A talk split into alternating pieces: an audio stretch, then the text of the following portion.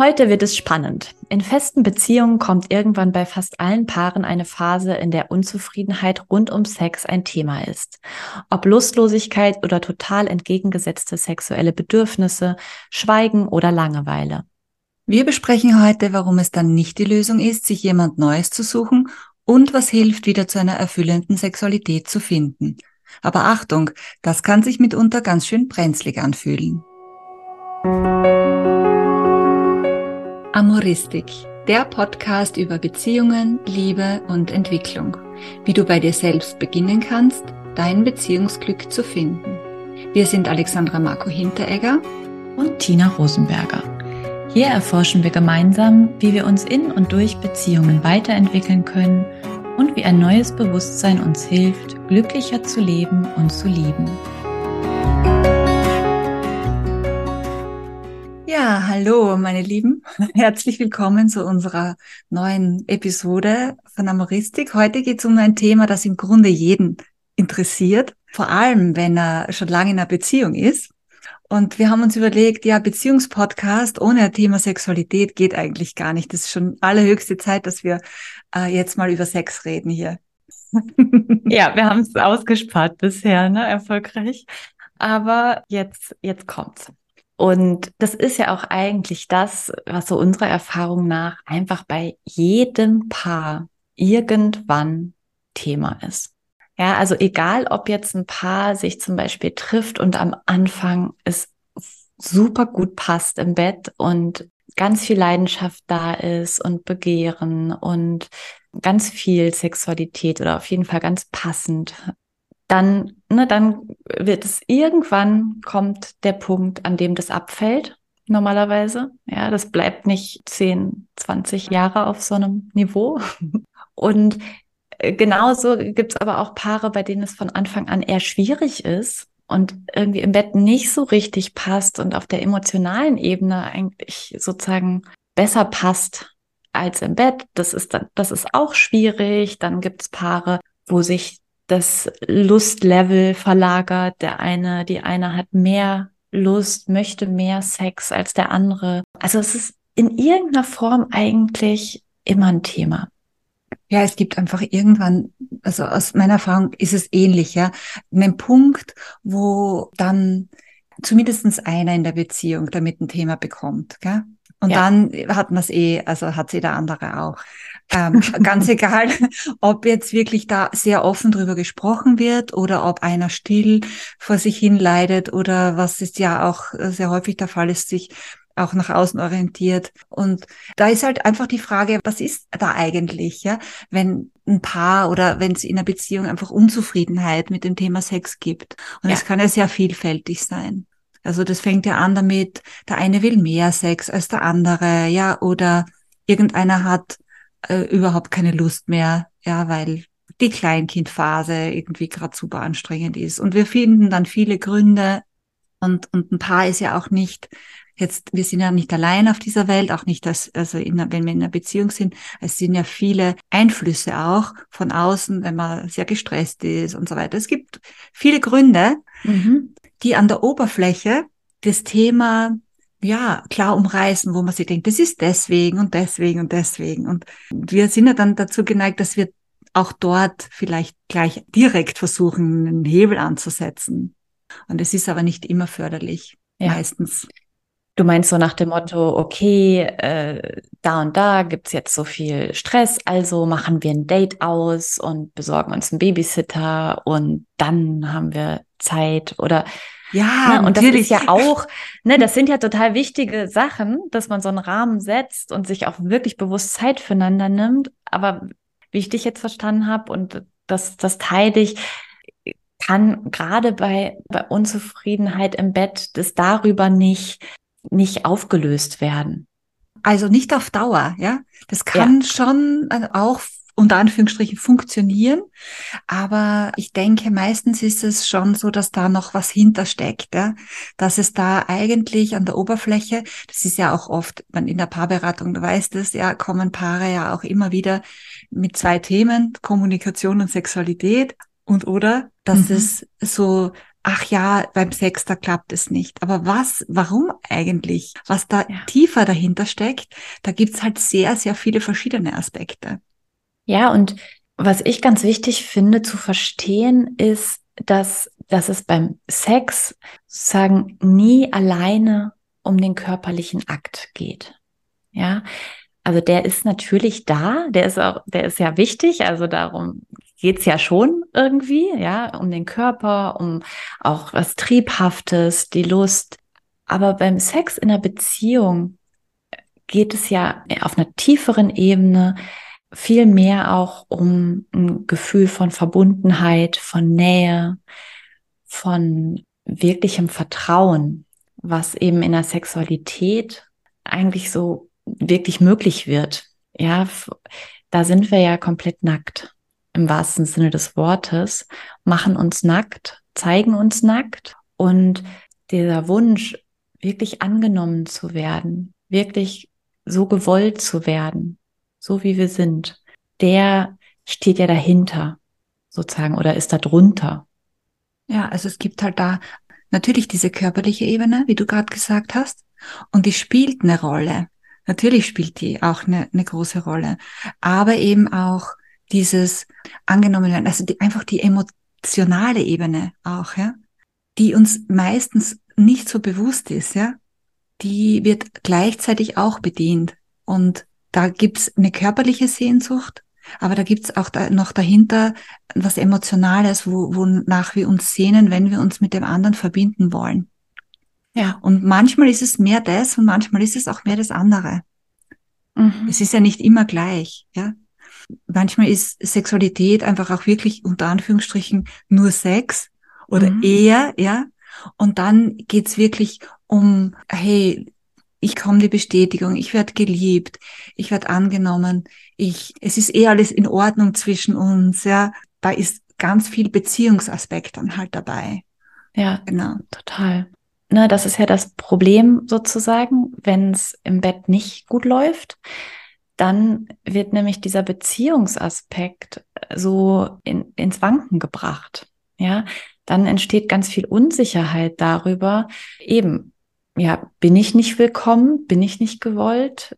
Bin ich nicht in Ordnung, so wie ich bin? Ja, also das passiert dann ja. Und das ist so eine, eine Ebene, die eben sozusagen eine Schicht tiefer liegt Mhm. unter äh, sexuellen Problemen oder Unzufriedenheit.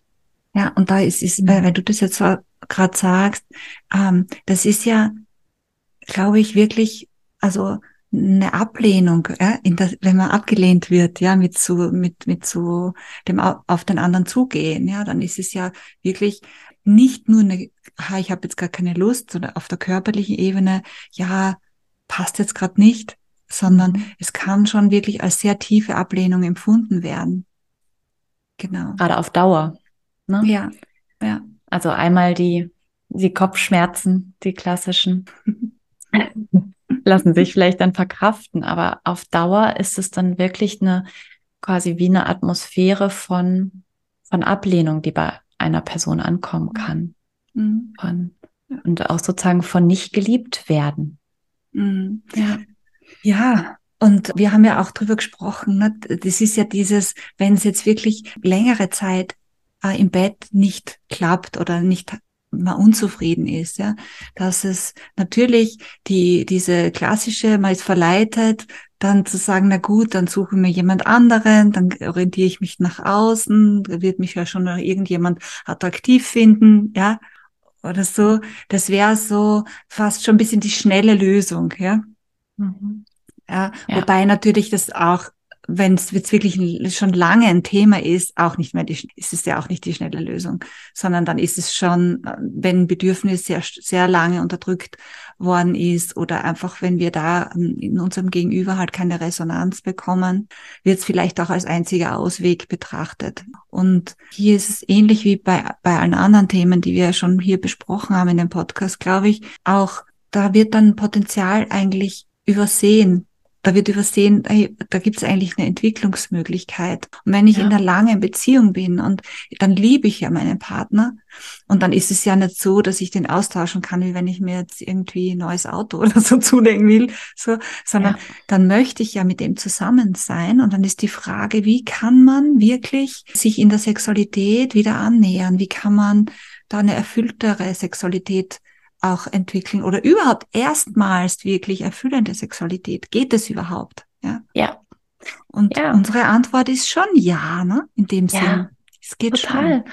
Und auch meine Erfahrung wirklich, dass auch aus einer schwierigen Sexualität zu beginnen, kann auch eine erfüllte Sexualität erwachsen sozusagen. Mhm. Ja, das ist, das ist möglich. Und was ein ganz, ganz zentraler Punkt dafür ist, das ist wirklich sich zu trauen, sich zu zeigen.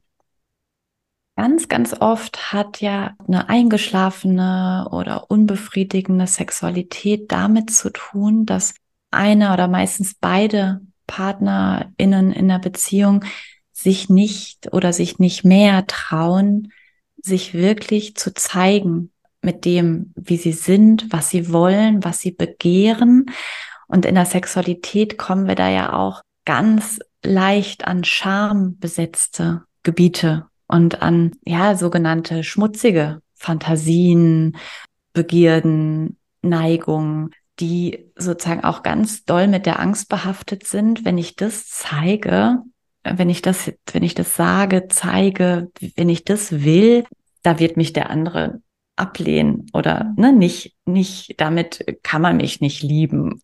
Ich bin nicht ja mhm. komisch, ne? Also mhm. das, das ist in einer Beziehung halt eine totale Falle. Glaube ich, dass wenn beide das so sich da zurückhalten auf Dauer und dann, dann trifft man sich sozusagen in so einem ganz kleinen, in so einem ganz kleinen Raum, der sich überschneidet, das aber so ein ganz braves Terrain ist sozusagen. Mhm. Ja, und ein braves Terrain geht nicht einher mit Leidenschaft und äh, mit Lust. Da ist einfach dann alles eher abgetötet und unterdrückt, was Lust macht. Ja, und dann kommt nämlich ganz leicht auch diese Lust, dieses, dieses Schmutzige, sage ich mal in Anführungsstrichen jetzt, das kann ich dann nur noch mit jemandem anders leben, aber nicht riskieren mit dem Partner meiner Partnerin, die mir so wichtig ist. Ja, oder auch, wenn wir jetzt sagen, mit jemand anders oder ich schaue mir Pornos an oder ich, ja. was nicht mehr geht in irgendwelche Clubs oder so. Also auf jeden Fall nicht mit dem, mit der Person, ja, weil man sich da nicht ja. drüber traut. Ja. Oder aber, ich denke, es ist schon, weil du von der Scham sprichst, ist, ist auch so, weißt, am Anfang einer Beziehung ist es ja meistens so, man ist so verliebt und man will eh dauernd mit dem anderen zusammen sein und auch Sex haben. Da ist Sex halt ein Selbstläufer, ja. Und da kommt man noch nicht in diese Situation, dass man sich mit seinen Grenzen auch, wo man gar nicht weiß, dass man die hat in der Sexualität, überhaupt auseinandersetzen muss, weil der Sex mhm. eh sowieso stattfindet, ja. Mhm. Weil die Lust so, so groß ist. Aber später, ja, wenn man eben lang schon zusammen ist in einer Beziehung, dann geht's halt schon drum, glaube ich, neue Räume auch zu entdecken. Naja, und das sind meistens auch gar nicht unbedingt nur die Räume im Außen, sondern halt die eigenen.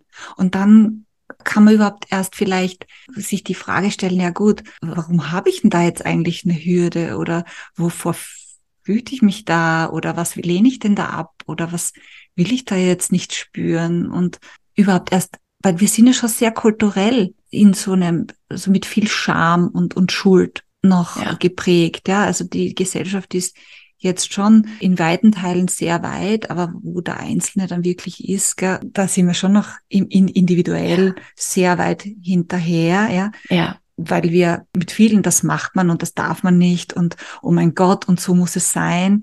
Ja, und ja. ich meine, auch mit diesem Bild, was Monogamie bedeutet. Und es muss ein Partner jetzt wirklich auch reichen und auch mit einem Partner Sexualität, also sich da, zur Sexualität mhm. zu verpflichten. Und da sind wir schon sehr stark in, in Bahnen, ja, gedanklich. Und wenn wir das gedanklich sind, dann sind wir es ja auch, weil wir immer denken, was wir fühlen, ja, es sind wir es ja auch gefühlsmäßig. Ja, ja, und das wäre ja jetzt ein Angriffspunkt sozusagen, Anhaltspunkt, wo man in der Beziehung auch wirklich was tun kann oder was verändern.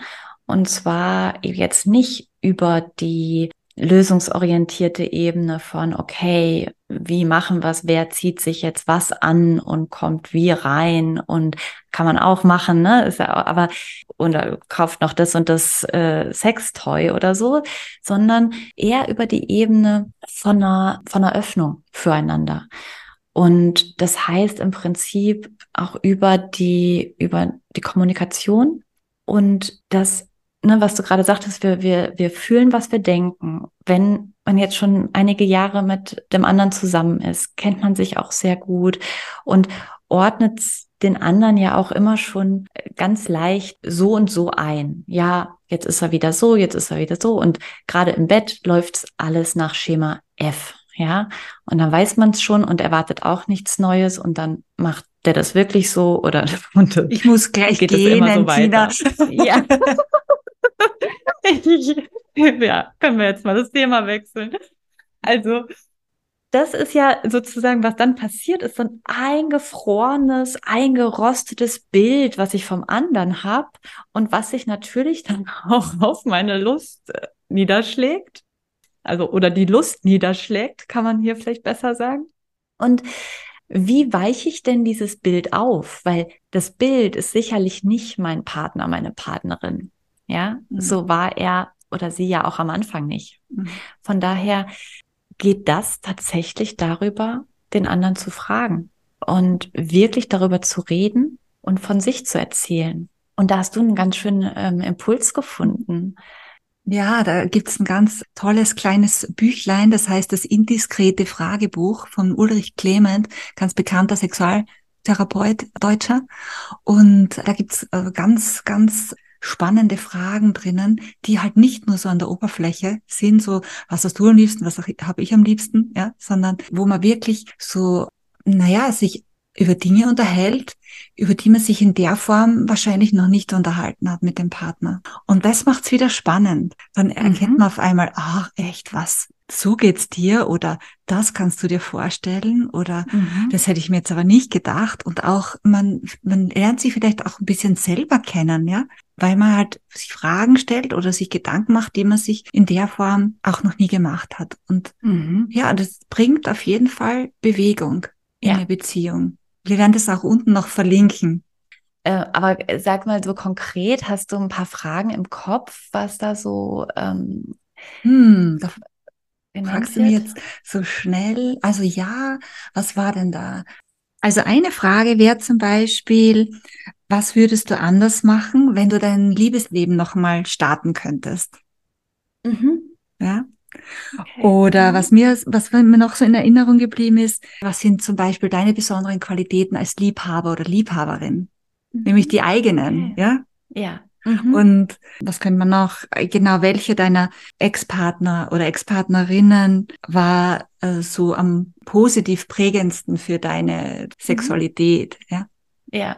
Ja, okay. Also das heißt, da geht sozusagen auch in beide Richtungen, also so über sich selbst zu reflektieren, zu erzählen und dann ja natürlich auch vom, vom Partner, von der Partnerin zu erzählen, wenn man darüber ins Gespräch dann geht miteinander.